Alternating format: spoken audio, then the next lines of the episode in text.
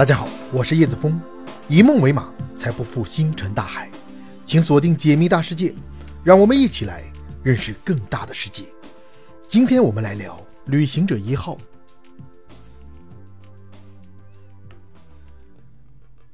一九七七年发射的旅行者一号，到如今已经运行超过四十年，并且据推测，它是历史上运行时间最长的宇宙飞船。虽然它距地球已经有二百三十三亿公里，但它始终保持着与地球的信息传送和通信联络。在浩瀚无垠的宇宙中独自工作运行，它依靠的是什么设备，能与地球始终保持着通讯联络呢？旅行者一号。是一九七七年 NASA 发射的一枚无人外太阳系太空探测器，它的身上肩负着探索外太空宇宙的重要任务。旅行者一号的建造及发射任务来源于一个行星之旅计划，该计划想要通过发射无人探测器去研究宇宙中的各种天体。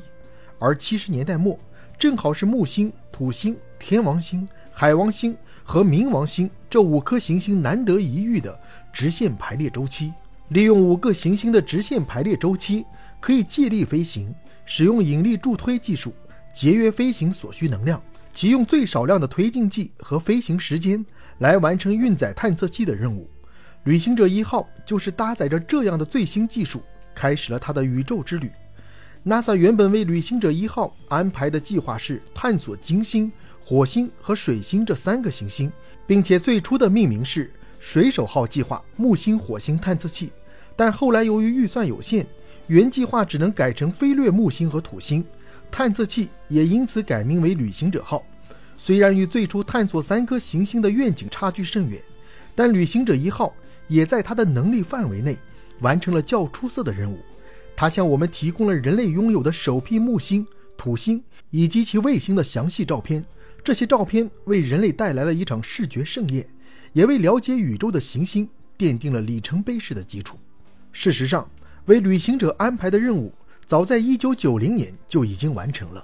科学家为了能够节省能源，也关闭了他的相机。从他拍摄的最后一张照片推测，它已经飞出了日球顶层，距离地球有着两百多亿公里。但你以为它就此和地球失去联系了吗？答案是并没有。在距离地球两百三十三亿公里之外。它仍然能和我们保持着间断的联系，到底依靠的是什么通讯手段呢？这种在宇宙间保持的稳定联络，只能依靠无线电通信手段。这就不得不提到旅行者一号身上配备的高科技通讯设备了。为了使旅行者一号在长时间的飞行中还能够保持通讯稳定，技术人员在它的身上配备了直径约三点七米的抛物面碟形天线。这种天线使用 S 波段和 X 波段的频率，将地球上发送的无线电信号进行调制，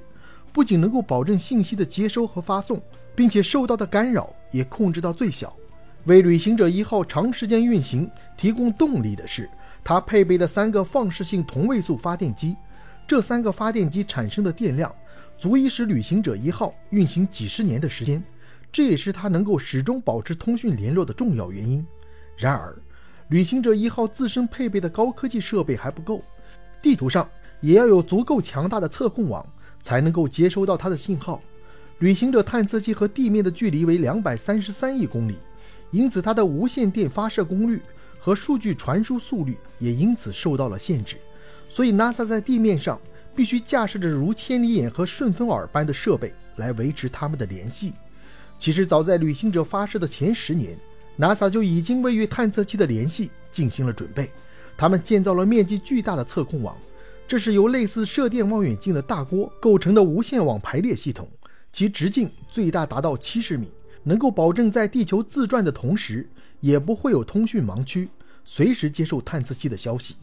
但值得注意的是，即使有着最佳的设备来辅助旅行者一号和地面的通讯来往，但两百三十三亿公里依旧是一个遥不可及的距离。这也导致两者间的通讯信号时强时弱。前面我们提到，旅行者一号的任务实际上从1990年就已经顺利完成了，但它的探索价值却并没有结束。在之后的飞行旅程里，它依旧能够传递一些星际空间的数据，比如传回的关于日球顶层的信息。这对于科学家研究宇宙依然有着重要的意义。但据科学家推测，旅行者一号与地球的联络已经时日无多，到2025年可能就要与人类彻底断联。这也是由于给它最初设计的核动力电池只能支持到2025年，而旅行者也会在剩余的时间里不断前行，带着人类的愿望向外太空飞去。虽然我们可能会与旅行者号失去联络，但旅行者一号一直都携带着地球上的重要信息。在设计最初，人类给它配备了一张夺金的视听光盘，里面的内容包括了人类语言录制的问候语和各种音乐以及图像。这些数据也是为了能够向外太空中可能存在的外星人表达人类的问候以及传递消息。但它是否能够起到作用，我们也还未知。不过，它始终承载着人类对于外星文明的美好期望与友好问候，在茫茫宇宙中期望找到另外一种生命的陪伴。也许旅行者一号最好的结局，就是等人类有足够的能力带它回家，而它也会带着自身传奇的宇宙之旅，进入人类博物馆，结束它的流浪之路。我们也希望人类可以制造出更加先进的航空探测器，来延续它的宇宙探索之旅，替人类到达那些可望不可即的星球，去看一看整个宇宙美丽的样貌。